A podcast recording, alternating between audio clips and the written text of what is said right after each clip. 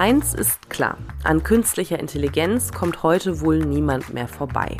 Sie verändert, wie wir arbeiten, rasant und eröffnet uns noch nie dagewesene Möglichkeiten. Der Gesundheitssektor ist da keine Ausnahme.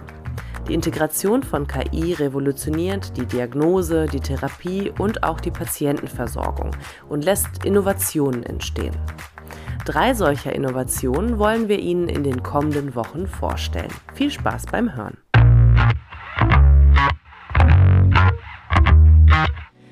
Wir kennen es alle. Da hat man einmal nicht aufgepasst und schon hat man sich in den Finger geschnitten, sich verbrannt oder ist hingefallen. Der Schrecken ist groß, die Wunden aber meistens schnell wieder verheilt. Bei größeren Wunden kann das auch schon mal länger dauern. Es gibt aber auch Wunden, die immer wieder aufgehen, sehr langsam oder auch gar nicht heilen. Die sogenannten chronischen Wunden. Weltweit leiden über 12 Millionen Menschen an chronischen Wunden also Wunden, die innerhalb von acht Wochen nicht abheilen. Sie treten oft am Fuß oder Unterschenkel auf. Ursachen können zum Beispiel eine gestörte Durchblutung oder die Stoffwechselerkrankung Diabetes Typ 2 sein. Die Behandlung solcher Wunden ist meist langwierig und oft mit starken Schmerzen und Komplikationen verbunden. Eine phasengerechte Versorgung kann erheblich zur Lebensqualität der Betroffenen beitragen. Das Startup QVision aus München hat einen 3D-Wundenscanner entwickelt, der die Dokumentation und damit die Behandlung chronischer Wunden erleichtern soll. Dafür wurde QVision mit dem Healthy Award 2023 ausgezeichnet, ein Preis für Innovationen im Gesundheitswesen, der im Rahmen der Healthy-Initiative von der Techniker Krankenkasse und dem Handelsblatt verliehen wird. Was der 3D-Wundenscanner besser kann als die herkömmliche Wundanalyse, hören Sie jetzt. So klingt Wirtschaft Deep Dive. Themen im Tiefenrausch. Der Themenpodcast der Solutions bei Handelsblatt Media Group. Mein Name ist Diana Samsonova und bei mir ist Richard Fobo, Geschäftsführer von QVision. Herzlich willkommen und natürlich herzlichen Glückwunsch zum Healthy Award. Ja, vielen Dank und hallo. Wie funktioniert der Scanner jetzt genau und wie wird er angewendet? Vielleicht ergibt es auch Sinn, dass wir einmal darüber sprechen, wie das Gerät denn eigentlich aussieht, weil das ist immer das Problem beim Podcast, man sieht das ja immer nicht.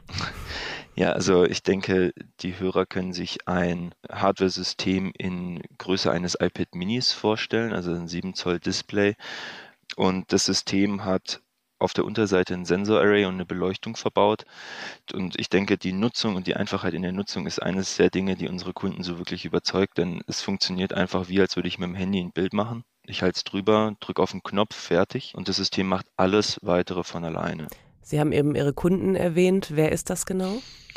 Unsere Kunden, also unser System zielt eigentlich auf alle Leute oder alle, alle Fachkräfte ab, die mit chronischen Wunden zu tun haben. Wir haben Kunden Pflegeheime, kleine Pflegeheime mit zwei Wundpatienten, aber auch äh, stehen Systeme von uns auf Intensivstationen in Kliniken. Also jeder, der eigentlich damit zu tun hat sprechen wir über die Anfänge von QVision. Woher kam denn eigentlich der Impuls, einen 3D-Wundenscanner zu entwickeln und wie lange hat diese Entwicklung gedauert?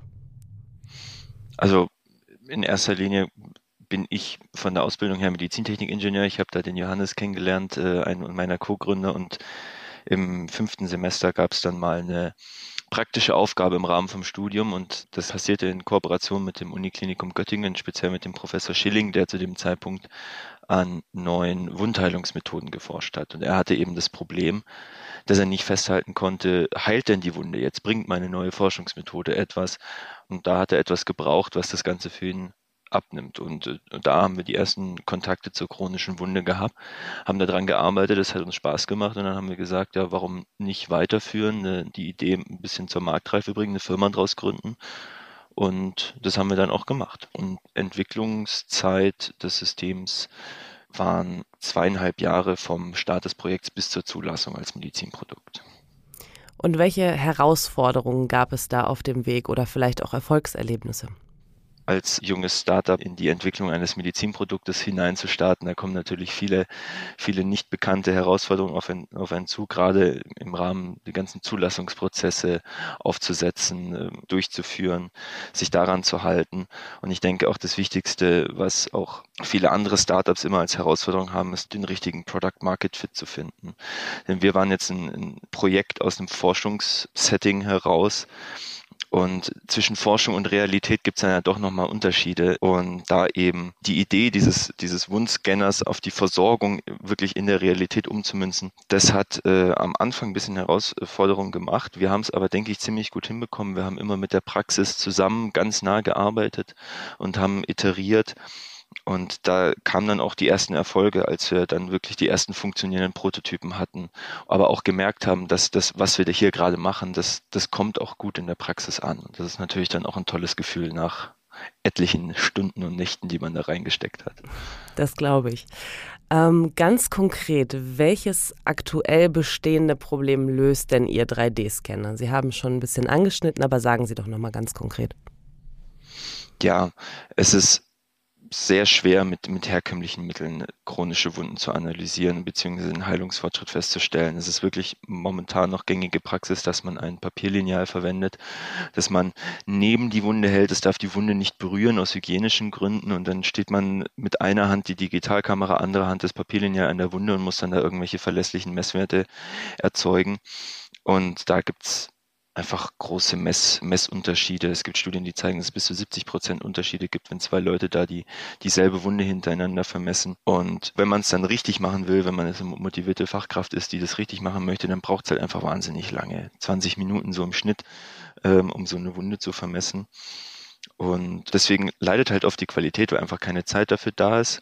Und letztendlich hat es halt auch einen negativen Einfluss auf den Patienten. Und welche Art von chronischen Wunden können Sie mit Ihrem 3D-Scanner jetzt analysieren? Gibt es da irgendwie bestimmte Größen oder was kann ich mir darunter vorstellen? Im Grunde genommen können wir fast alle Wundarten primär, also es gibt den klassischen Dekubitus, das äh, Druckgeschwür, das man vielleicht kennt von der Oma oder dem Opa, das mal gehört hat, ähm, diabetische Fuß, chronische Ulceration, also die ganz klassischen, ich sage jetzt mal Volkswunden, die man überall eigentlich findet. Größentechnisch sind wir eigentlich auch sehr gut aufgestellt. Also Natürlich haben wir Limitationen, was die Wundgröße angeht. Wenn es jetzt einen ganzen Unterschenkel äh, betrifft, dann wird es mit unserem System schwierig, da genau zu vermessen. Mhm. Aber ich sage jetzt mal, 90 Prozent aller Wunden können wir eigentlich verlässlich äh, damit abdecken. Und können Sie für mich einmal zusammenfassen, welche Informationen der 3D-Scan überhaupt ja, ableiten kann oder weitergeben kann. Genau, die, die primäre Funktion unseres Systems sind eigentlich zwei Arten. Einerseits eine 3D-Analyse, also wir, wir schauen uns die Struktur der Wunde an im dreidimensionalen Raum und können dann eben ja Werte ausgeben, Länge, Breite, Fläche, Volumen, Tiefe, Oberfläche der Wunde, also wichtige Informationen, die, die dann über einen Heilungsverlauf auch indizieren, wie verhält sich die Wunde. Das sind dann objektive Kriterien, weil offensichtlich wird die Wunde kleiner, heilt sie. Ähm, und das kann man damit eigentlich ganz genau, genau verfolgen. Und das andere wichtige Thema ist ähm, das Thema Gewebeverteilung im, im Wundbett, weil es vorherrschende Gewebearten gibt, die wollen wir aus der Wunde raushaben, die sind nicht so gut wie, wie nekrotisches Gewebe, also totes Gewebe oder andererseits, was man haben möchte, wie Granulationsgewebe. Und da können wir eben erfassen, wie die Verteilung der prozentual im Wundbett ist und dementsprechend dann auch kann man sich daraus dann Informationen zum, zum Status der Wunde ableiten.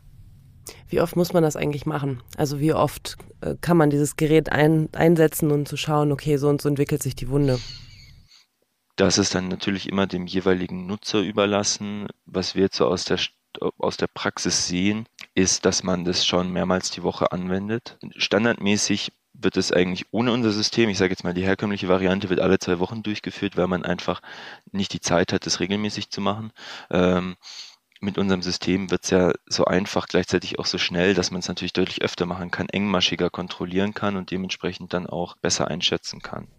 Zeit ist ein wichtiger Punkt, aber welche anderen Vorteile ergeben sich denn für Patientinnen, Pflegekräfte, aber auch Ärztinnen gegenüber einer herkömmlichen Wundanalyse?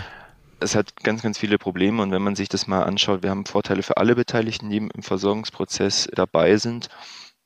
Die Anwender, das sind ja Pflegekräfte, sind ja Ärzte, spezialisierte Fachkräfte, ähm, die sparen sich wahnsinnig viel Zeit. 90 Prozent der Zeit pro Wunde, die sie dokumentieren, kann man da einsparen, hat aber trotzdem eine bessere, wenn nicht sogar höhere Qualität in der Dokumentation. Und durch das das hatte ich eben schon angesprochen, das engmaschige Monitoring, das wir ermöglichen, dadurch, dass es so simpel und so schnell geht, sieht man früher, wie die Wunde tendiert und kann gegebenenfalls früher intervenieren, wenn es ins Negative tendiert.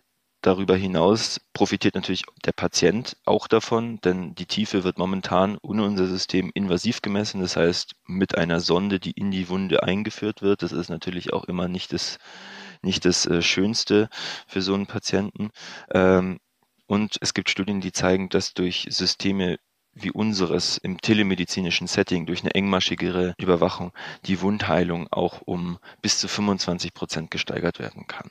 Und das ist natürlich unmittelbar der beste Outcome für einen Patienten durch eigentlich keine Veränderung für ihn persönlich, ähm, sondern nur durch den Einsatz von einem wie unserer Systeme, dass dadurch dann die Wunden besser heilen.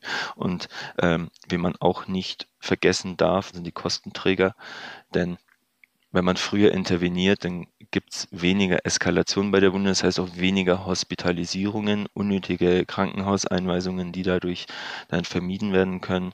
Und das ist natürlich auch ein, ein sehr großer monetärer Vorteil für den ganzen Gesundheitssektor dann am Ende.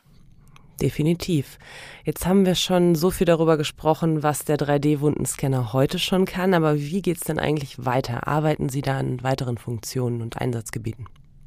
Ja, also grundsätzlich sind wir ein Monitoring-System. Das heißt, wir setzen in der Zeit an zwischen Diagnose der Wunde und der Folgetherapie. Das heißt, wir gucken, bringt die initiale Therapie etwas und gegebenenfalls wird dann anhand des Monitorings entschieden, muss nachgesteuert werden oder nicht. Und wir wollen mit unserem System den kompletten Heilungsprozess einer Wunde abdecken. Das heißt, von Diagnose an bis hin zu Therapie, Empfehlungen, Therapievorschlägen. Und da fangen wir an, ähm, da haben wir jetzt angefangen, unser System dementsprechend weiter auszubauen, dass wir sowohl bei Diagnostik als auch bei Therapie unterstützend eingreifen können. So klingt Wirtschaft Deep Dive. Der Themenpodcast der Solutions bei Handelsblatt Media Group. Abonnieren Sie.